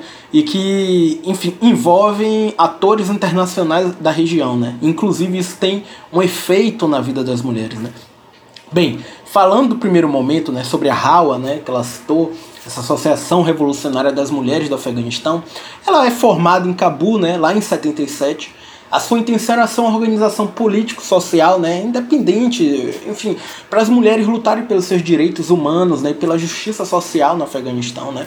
Então, a líder, né, a fundadora desse grupo era Sargai Mena, né, Sargai de Mena, né, e, enfim, ela foi assassinada né, em Quetta, na cidade de Quetta, no Paquistão, dez anos depois da fundação do grupo, né? E esse assassinato, enfim, começou a, a de certa forma, envolver cada vez mais o Hawa, né? E, a recrutar mais mulheres para essas fileiras e também envolvê-las em atividades políticos sociais, né, para adquirir mesmo seus direitos, né, humanos das mulheres, né, enfim, baseado em duas bandeiras principalmente, né? Em valores democráticos, né, que elas colocavam lá, e sobretudo na secularização do Afeganistão, né? Então, repare que desde o início, né, o Hawa ele já se coloca é, como uma associação de, de, mulheres, né, que se sente sufocada pela atmosfera política que o, o Afeganistão está vivendo. Isso na década de 70. 79, né, a gente tem a, Revolução de Saul, né, e de certa forma depois a intervenção da, da União Soviética. Vamos ter contradições nessa intervenção da União Soviética. Sandro já pontuou, eu já pontuei. Só que este é um dos momentos em que vamos ver, entre contradições, né, um pouco mais, um pouco mais de liberdade para as mulheres. Então elas chegam a ocupar, por exemplo, né, principalmente as mulheres socialistas, né, chegam a ocupar um cargo no parlamento, né, lá. Só que, claro, além das contradições, a gente vai ter a guerra civil que vai se desenvolver e, obviamente, tudo isso vai ser varrido, né. Cabe pontuar que o Hawa, né, ele vai como um ponto de resistência das mulheres, né, eles vão estar se colocando contra o fundamentalismo islâmico, né? contra é, os lutadores da liberdade. Isso aí cabia, né, segundo Hawa, tanto para a União Soviética quanto para os Estados Unidos, né? Então, Sandro colocou uma coisa interessante, né? Olha, não existe um movimento nacional, né, nacionalista dentro do Afeganistão, mas de certa forma o Hawa, né, ele ele tentava uma espécie de secularismo, né?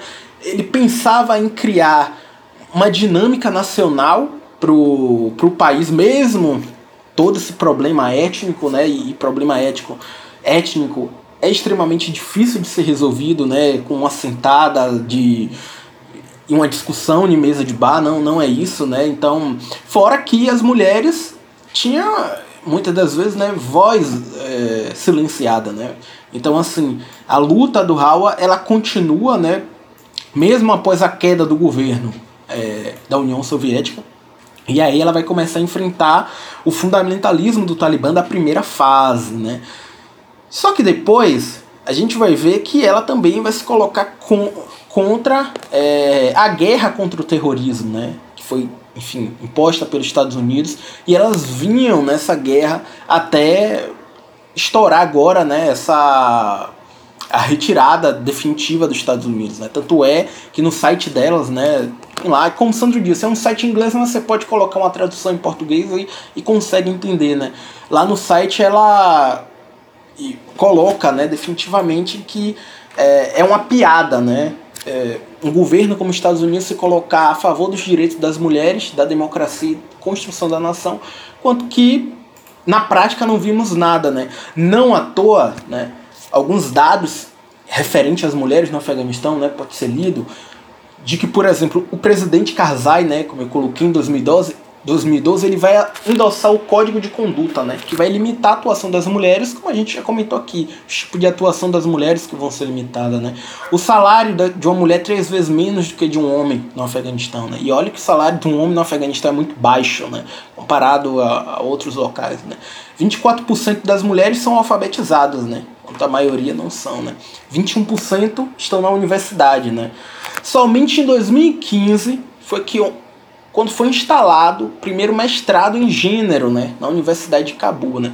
Enfim, isso são alguns dados né, que fazem a gente pensar um pouco essa balança, né, em que lado tá as mulheres nessa balança. Repare uma coisa, né, o Islã ele é uma religião né, que endossa muito né, o estudo. Né, o estudo, não que outras não endossem, mas isso tá na origem do Islã. Né? Estude suas fontes escriturárias, né? O Alcorão, né? A Sunna, né? O Alcorão, para quem não sabe, são as escrituras sagradas e a Sunna, os ensinamentos proféticos de Maomé, ou seja, que devem ser seguidos, né? Junto, né, o Alcorão e a Sunna formam a Sharia, né? E é isso que os, os veículos de informações repetem. Ah, o Talibã, ele sempre foi rígido na Sharia, né? Na interpretação da Sharia, né? Tem outras questões envolvidas, né? Mas, é... enfim, então, como muitas dessas mulheres não conseguem ler, elas são consideradas fáceis de transgredir, né, segundo né, a leitura dos fundamentalistas e tal, religiosos, né, de, de, de, de tergiversar, né, enfim, do que está escrito no Corão ou dos ensinamentos do profético Maomé. Né. Por outro lado, né, a nossa resposta para entender o, o, Talibã hoje e a questão das mulheres penso eu, né, está muito relacionada com a, a própria é, organização, né, para a cooperação de Xangai, né. A gente vai ver que essa organização, de certa forma, ela foi criada, né, lá em, em 96, né, enfim, fazia parte a China, a Rússia, a Cazaquistão, né, e tudo mais. De 2001 para cá, ela veio se transformando, né. Qual era a intenção, basicamente, né? A intenção era formar um conjunto né, de recursos de poder militar, né, energético, né, enfim. E é, a China e a Rússia, sobretudo, que são as duas potências, né, é, duas potências militares, donas de armamentos nucleares, né, duas dois países que são donos de cadeiras no Conselho de Segurança da ONU e que neste momento da conjuntura, né, se coloca em uma uma espécie de. Eu não gosto de falar assim, né? Mas é uma espécie de guerra fria com os Estados Unidos, né? Então, isso, isso tem uma, uma questão bastante importante, né? O Talibã hoje ele tem que enxergar, ele procura, eu penso, né? Posso estar errado, né? Mas segundo algumas matérias que saíram sobre isso, né? De que, ah, vamos respeitar o direito das mulheres, né? Isso não quer dizer que vai ser respeitado, né? Pelo contrário, a gente só vai saber isso daqui a um tempo, né? Mas isso está muito envolvido com a questão da China e a Rússia naquela região, né? Então, assim, por um lado, a China, né, ela quer materializar a reabertura da Rota da Seda e por outro, a Rússia, ela quer materializar a sua força ali na Ásia Central, né? E o Talibã ele faz parte disso, não à toa, né? Ministro das Relações Exteriores da China se encontrou com um representante do Talibã né, em julho, se não estiver enganado. Né? E logo após a tomada do Talibã, né, enquanto estava em toda aquela corrida, o... a China disse né, que não ia retirar nem a China nem a Rússia. Né? Depois Sandro me corrige se eu estiver errado. Mas nem a China nem a Rússia tirou né, seus diplomatas da região. Né? Isso porque, porque isso tem uma relação, né? E aí a China e a Rússia meio que reconhecem, né? não um reconhecimento no sentido de dizer apoiamos suas ações, mas do ponto de vista diplomático, de dizer assim, se entrou este país, eh, este, esta força né, no, no país, né, vamos re respeitar as decisões internas desse país. Isso não é porque a China é boa, nada do tipo, não. É porque a China tem um problema com os, os uigur, né? Tem um pro, e a Rússia com os chechenos, né? Então, e fora isso, né, são dois, dois, duas etnias consideradas terroristas né, por esses países, Fora isso, tem a questão dos oleodutos, gasodutos, né, que vão da Rússia e a Ásia Central em direção à China. A China hoje é uma das grandes consumidoras de energia da região. Então, assim, quando a China e a Rússia sinalizam para o Afeganistão que ele tem, oh, perdão, para o Talibã que ele deve agir moderado, sobretudo com as mulheres, né, é pensando também na política regional, né? É pensando de que, olha, a OTAN se foi, os Estados Unidos se foi, né? E o Afeganistão, que é a porta de entrada para a Ásia Central, tá de certa forma alinhado, né, com as nossas políticas daqui. Então, eu acredito que a gente não deva buscar, né, nenhum tipo de confronto, seja com o Talibã que está ali no poder, seja com a desestabilização da Ásia Central. E isso envolve também a questão das mulheres, né? Hoje, sobretudo hoje, pega muito mal você faz, fazer uma. sinalizar uma política que seja contra as mulheres, né? Existem lutas aí é, bastante estabelecidas, sobretudo das mulheres afegãs, né? É, é aquilo que Sandro falou, né? A mídia, geralmente ela. A mídia assim, brasileira, ocidental, enfim, geralmente endossam a questão de que, olha, as mulheres elas precisam de uma defesa extremamente masculina e tal. Não, elas têm militância, né? Isso não quer dizer que não deva existir aliança entre organizações masculinas que lutam de certa forma contra o Talibã, contra essa forma de opressão feminina. E outra coisa, né, é sobre a questão do, dos hijabs, né, que são os, os, os véus, né. Tem um texto da própria Sila, que depois eu posso passar, que ela se questiona, né. O título é um questionamento. O hijab imobiliza? Não, pelo contrário, né, para muitas mulheres praticantes né, da, da religião, aquilo ali é uma, uma força, né, de certa forma, de dizer, olha, eu tenho a minha religião, né, eu não sou fundamentalista e, e luto, de certa forma, pelos meus direitos. Né. Enfim, é, só para complementar aí esse final que Sandro falou, que é super interessante, né, no dia 21 né, de, de agora, de agosto, é, essa organização RAWA, né, elas deram uma entrevista, né, tá até no site delas, posso passar. Ela é uma entrevista para responder esse retorno do, do, do, Talibã, né? E aí a, a entrevistadora vai perguntar, né, sobre justamente essa questão, né? Será que o Talibã mudou depois de 20 anos, né? E aí, é, como é que eles estão enxergando essa mudança de atitude né, em relação à questão dos direitos humanos né, e os direitos das mulheres. Né? E aí ela responde, né, a organização responde sem papas nas línguas. Né? Olha, é o que Sandro, inclusive, acabou colocando. Né? É, a mídia ela está colocando, tentando colocar sal na ferida, né? para ver se, enfim, tenta adoçar esse talibã brutal. Né? E aí elas começam a explicar um pouco sobre isso, né? Que é extremamente importante, né? Porque assim, geralmente, né, a gente está aqui falando sobre essa questão dos direitos das mulheres, né? E como quer queira, quer não queira, é, a questão da política regional influencia nisso, né? Mas não só influencia na vida da mulher, não, influencia na vida do homem, né? Porque assim que o Talibã chega ao poder, né, ele meio que, por exemplo, né, já começa a colocar em dias o seu código de conduta, né? Existiu mesmo um menino que foi morto por estar fora desse código de conduta do Islã, ou do, perdão, do Talibã, né? Da, da bandeira, tava segurando uma bandeira, né, na cidade Nangarhar, Nangarhar, né? E tava segurando a bandeira antiga, né, afegã tricolor, em vez da bandeira branca do Talibã e fora dos seus códigos de conduta, né? E claro, assim, o que a gente vai ver é justamente isso, né? É o que Sandro falou, olha, se perturbar, de certa forma, né, as principais potências do mundo, ele vai ter, de certa forma, uma contraofensiva, né? E isso necessariamente não é bom, né? Principalmente para o povo, pro povo afegão e para as mulheres, né? Mas se não perturbar, vai continuar eh, as opressões, mas de maneira velada, né? Sobretudo agora pela inserção de duas potências regionais, né? Que, é, enfim, mesmo pensando na sua política interna tá ali é, fazendo vista, né, para que se tiver de acontecer algo que aconteça internamente, né, não não mostre ao mundo porque vai desestabilizar a região e consequentemente a, as minhas políticas ali, né. Enfim, o Talibã eu acho que continua contra os direitos das mulheres que foram conquistados até agora, né. Bom, estamos chegando ao fim da nossa edição especial do Fala Balbúrdia. Agradecemos muito a presença aqui do professor Sandro Zarpelão e do nosso discente pesquisador Ícaro Batista. Foi um prazer enorme tê-los aqui com a gente. Não, é, primeiro agradecer a todos, tá? Agradecer a primeiro a, a podcast Fala Balbúrdia, que a gente balburdiou muito hoje. Eu concordo com a Sila, é um nome muito pertinente, gostei muito, original.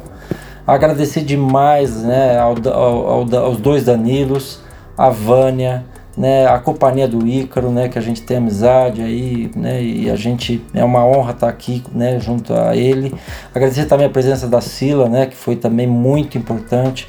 Também agradecer, né, a, a, ao NEB, né, que está nos cedendo esse espaço e, e, pelo convite também.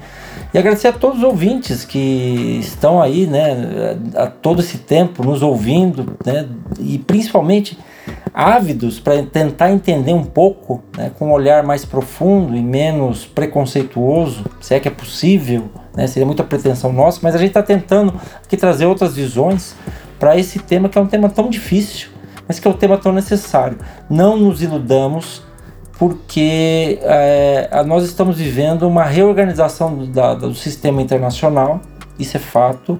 Estamos vendo um país que é o atual e aí, né, para fechar minha fala, atual superpotência mundial ainda são os Estados Unidos, mas já eu já li essa semana em um termo que assusta muito, isso é motivo para um podcast também, entendeu?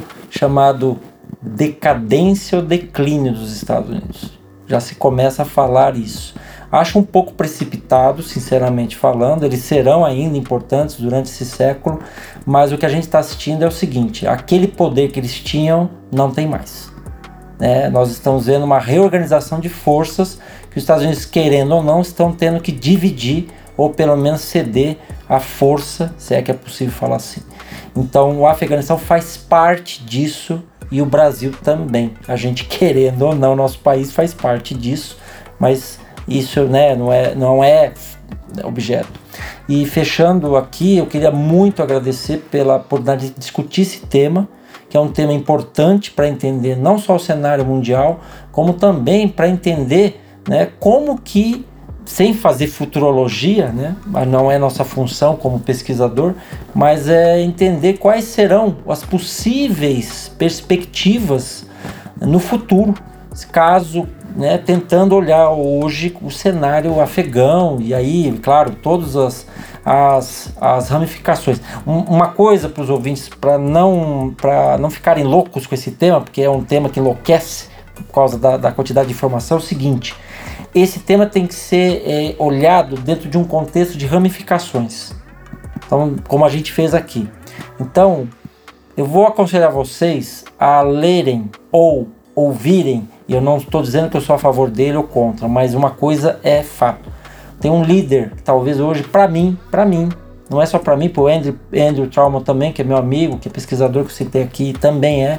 É um dos, talvez o maior líder que tem a melhor leitura em termos geopolíticos. Maior líder em termos geopolíticos, eu estou falando, tá? Vladimir Putin, presidente da Rússia. Olhem para, olhem para os discursos dele e as declarações dele em relação ao Afeganistão. Veja a leitura que ele tem sobre o Afeganistão e geopolítica e mostra como o cara está antenado com o que está acontecendo. E, e põe embaixo do braço Biden, com todo respeito, e aos líderes europeus, principalmente da Europa Ocidental. É impressionante. Então é um cara que tem que olhar muito atentamente, porque ele tem, ele tem uma cabeça de enxadrista. É um cara que, bom, também foi forjado na KGB por dela, né? Na antiga União Soviética. Então, a cabeça do cara, ele está sempre um passo à frente. Então, é interessante observar. E também do Xi Jinping, atual líder chinês, que é interessante também como ele vê né, a China no cenário. Porque China e Rússia têm papel daqui para frente cada vez mais importante no destino do Afeganistão e também da Ásia, querendo ou não. Entendeu? É isso. Obrigado. Viu? É extremamente importante, né? Eu gostaria de agradecer né, ao pessoal do Fala Balbúrdia, a Vânia, os dois Danilos, né, a presença de Sila e também de Sandro, né, isso foi muito importante, né, discutimos um pouco dessa questão do Afeganistão, né, como o Sandro diz, é uma questão extremamente complicada, né, que precisa ser vista de maneira ramificada, mas que temos algumas bibliografias, né, inclusive em português, que pode auxiliar isso, né.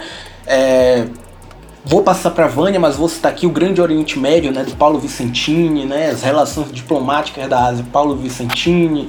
Temos é, a formação do Império Americano, né, de Moniz Bandeira, enfim, o mundo muçulmano de Peter Derman, né, história dos países árabes islâmicos, né, do Oswaldo Cogiola, enfim, temos uma gama assim de confrontos de fundamentalismo, né, Tariq Ali. Enfim, temos uma gama de estudos, né, que podemos ir pensando, né, entendendo um pouco daquela região, né, Oriente Médio, Ásia Central e também do país Afeganistão em específico, né? Eu queria agradecer muito a vocês dois também, a presença, o aceite, a disponibilidade, todo esse tempo que, que, que vocês dedicaram à discussão desse tema, ao debate. Muito obrigada. Agradeço também de coração a participação maravilhosa de Sila Lima. E em homenagem à força e resiliência da mulher afegã, eu gostaria de ler um texto, O Tiro do Talibã, publicado por Renata Carvalho no Instagram O Poder do Feminino. O Talibã é o patriarcado e a Malala somos nós, aquelas que tomam tiros todos os dias. Que tiro foi esse? disse a fanqueira. O tiro do Talibã é a piada da loura burra, a religião que diz que só ela salva, o comentário que quando o homem não tem mulher para comer em casa, come na rua. O tiro do Talibã é aquela promoção da meritocracia, o cargo de gestão que acontece frequentemente para os homens, o salário e o patrocínio reduzidos quando tem criança na barriga.